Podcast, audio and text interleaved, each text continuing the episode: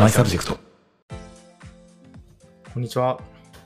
えーまあ、9月に入ったんでね、えー再開、ラジオ再開していくよっていう中で、宣言通り、えー今日も更新をしているんですけれども、今日はですね、まあ、前回、昨日の配信が、あのキャスターに来て1年経ったよと、あのスタートアップ、特にこの労働集約みたいな、まあ、ハックしにくいモデルで、非連続を生んでいく上で、まあ、MN という戦略を自分が取って、まあ、それは結構良かったよみたいな話を昨日はしていったんですけれども、まあ、今日はですね、そこからのちょっと、まあ、延長ってわけじゃないんですけれども、まあ、このビズハイクというサービス、もともと自分の個人会社でやっていたものをキャスターに事業上として、えーキャスターに来て1年が経ってということなんですけれども、まあ、ここでこの事業を成長させていく上で、えっと、自分がこの1年取ってきた戦略の話をちょっとしたいなと思っています。まあ、タイトルにもその勝ち筋みたいなことを書いているんですけれども、まあ、労働集約ビジネスの伸ばし方、いろんな人とディスカッションしていても結構人それぞれなんですよね。で、僕自身がこの1年取ってきた戦略っていうのが、比較的、なんかキャスターの中の人と話しても、外の人と話しても、なんかみんなが取ろうとしている戦略と少し逆張り的な側面が何点かあったなというふうに感じていまして、えっ、と、そこが結果的に僕は今うまくはまっていると思っているんですけども、その辺の話をしていきたいなと思っています。で、まあ、いきなり結論なんですけれども、まあ、この1年取ってきたあの大きな戦略というところで、えっと、大きく3つですね、の観点で、えーまあ、自分が意識的に取り組んできたことっていうのがありました。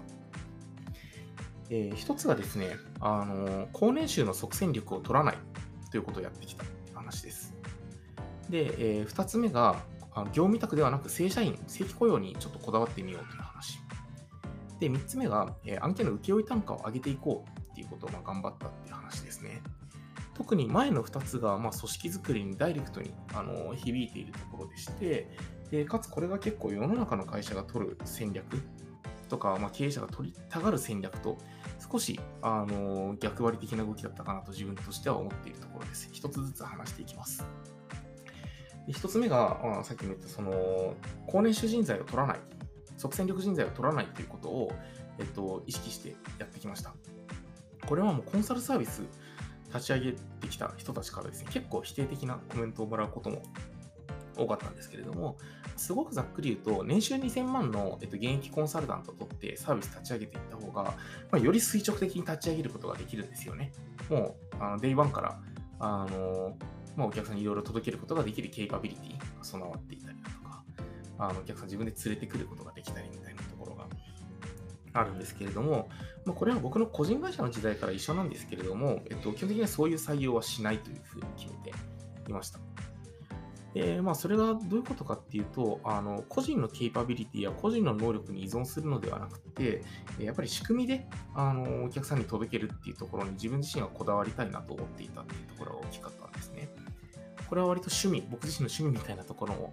大きいんですけれども、なんか年収高い人が、というか、まあ、能力がそもそもね、ベースで高くて知識をものすごくたくさん持っている人が、まあ、あの高単価のコンサルサービス提供できるのってぶっちゃけ当たり前じゃないですか。で、さらに言うと、まあ、そういう人たちが集まる組織自体は僕がちょっと窮屈だなと思っている節もあったりしていて、僕らはあくまでコンサルではなくて、ハンズオン、手足を動かす支援を行うチームなんだよっていうを考えたときに、えそれこそ年収2000万の人がですね、ちょっとしたリサーチ業務を自分でやっていくのかと、そのスライド作成自分でやるのかというふうになっていたときに、結局その単価とあの期待されているそのものっていうのがフィットしていかないみたいなところが、まあ、どこかで出てくるんじゃないかなと思っていて、今のビザイクチームで言うと、えっと、一番上で出している年収でもやっぱり600万ぐらいのところが上限になっていてっていうところなんですけども、まあ、この給与レンジの人たちに僕らのメソッド、体系化されたノウハウや過去に作成した資料、自分たちの知識をインストールしていくことによって、まあ、ある意味その自分の給与の何倍もの、あのープロジェクトを回すことができるケイパビリティを有してもらうみたいなところをコンセプトにやってきました。そう、これはね、あの、もっとも優秀な人を入れてこうみたいな話は、優優秀っていうのはちょっと違うな。優秀はもう定義がちょっと曖昧なんで、あんまり好きじゃないところなんですけど、もっと年収、平均年収高い人入れてこうよみたいな話も、あの、結構初期の頃は出たり、外の人からもアドバイス受けたりしたんですけれども、まあ、自分の中ではかたくなに、その別に年収低いとは言わないですよ。なんですけれども、まあ、いわゆる一般的な年収ゾーンの人たちが、あの、仕組みによってより高い付加価値を出せる仕組みにこだわってきたというところは、まあ、取り組んできてよかったんじゃないのかなと思っているというところです。まあ、今後ね、長期的にはビザハイクだけじゃなくて、まあ、キャスター全社としても働く人たちの年収とか上げていけたらいいなと僕個人としては思っているんですけれども、まあ、そこの入り口として、こういう仕組みを整えるということにはとにかくこだわったというところです。で2つ目のテーマがですね、あのー、まあ、テーマというか自分が置いてきた戦略が、まあ、正社員取ろうでした。これは、えっと、自分の個人会社とキャスターと明確に切り替わったところですね。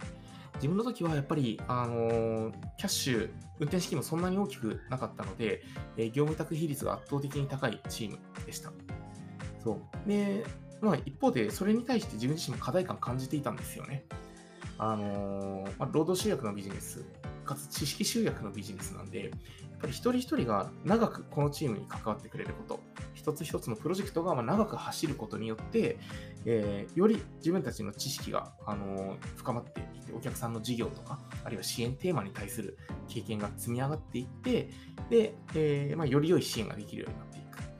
もちろん、その Notion だなんだっていうものを使って、誰でもできるように再現性を持たせるということはやるんですけれども、やっぱり労働集約のビジネスなんで、どこまで行っても、その個人の中に溜まっているもの、個人としての引き出しみたいなものが、ま、サービスの価値につながる部分っていうのはどうしても残り続けるんですよね。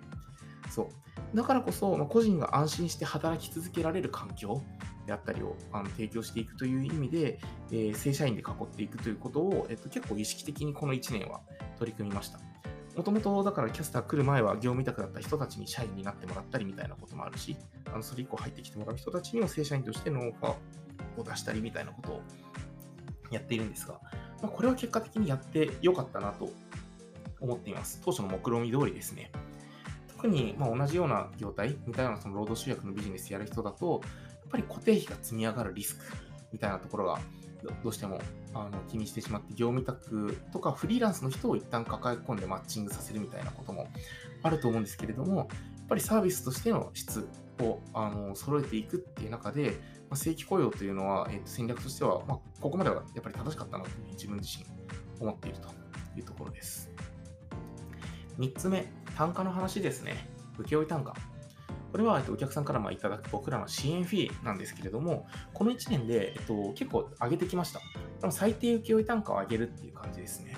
まあ、労働集約なんで、まあ、例えば10万円でやっていた支援がを40万にしますって言ったら、やること一緒で40万とはならないので、当然僕らが稼働する量も増えるので、えっと、パッと見で言うと、そのコスト構造とか利益率って変わらなそうだと思うじゃないですか。でもここがやっぱり全然違うなということに、なんか自分も今年入ったぐらいからですね、まあ、気づいたというところがありました。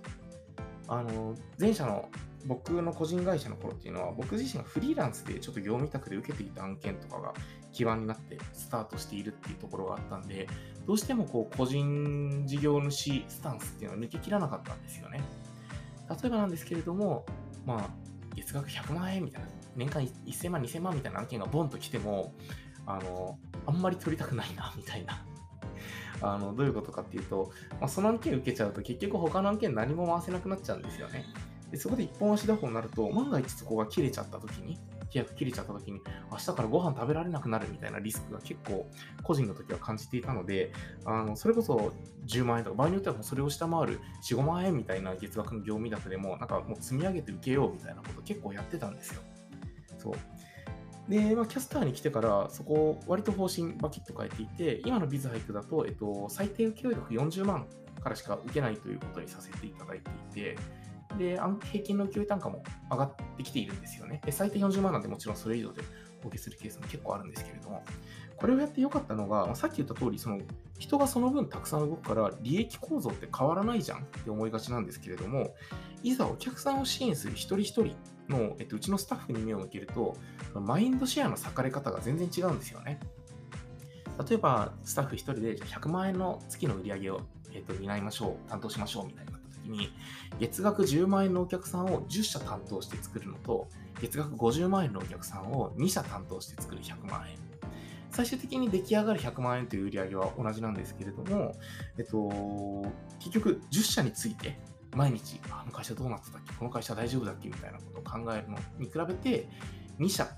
実際手作業はこの2社の方がたくさん動くんだけれども、このマインドシェアによる作業効率の低下みたいなところが、まあ、かなり回避できているなっていう感じがあるんですよね。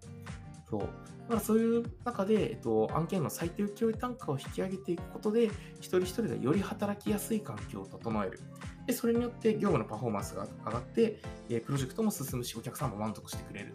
みたいなサイクルが、特に、だからこれも年は今年2021年入ってからなんですけれども、あの、ビザイクリリースしてから取り組んで、えー、良かったことだったなというふうに思っています。うん。ざっくりこんな感じですね。えっと、大きな戦略。えー、一つ目が、そのいわゆる超高年収層みたいなこ人の採用をしないと決めたこと。もう一つが、業務委託、フリーランスの集団ではなくて、正社員を取って、えー、鍛えていくこと。はい、で、えー、3つ目が案件の単価、最低請負単価みたいなのを引き上げることによって、マインドシェアを下げること、一社に咲くですね。そう。みたいなところを、えー、この1年間取り組んできたことによって、まあ、ありがたいことにはクライアント数もね、50社ぐらいまで、えっと、増やしてきてくることが、来ることができて、従業員も昨日から新しく2人ジョインしてくれてるんですけれども、まあ、ちょっとずつちょっとずつあの成長することができてきたっていう感じです。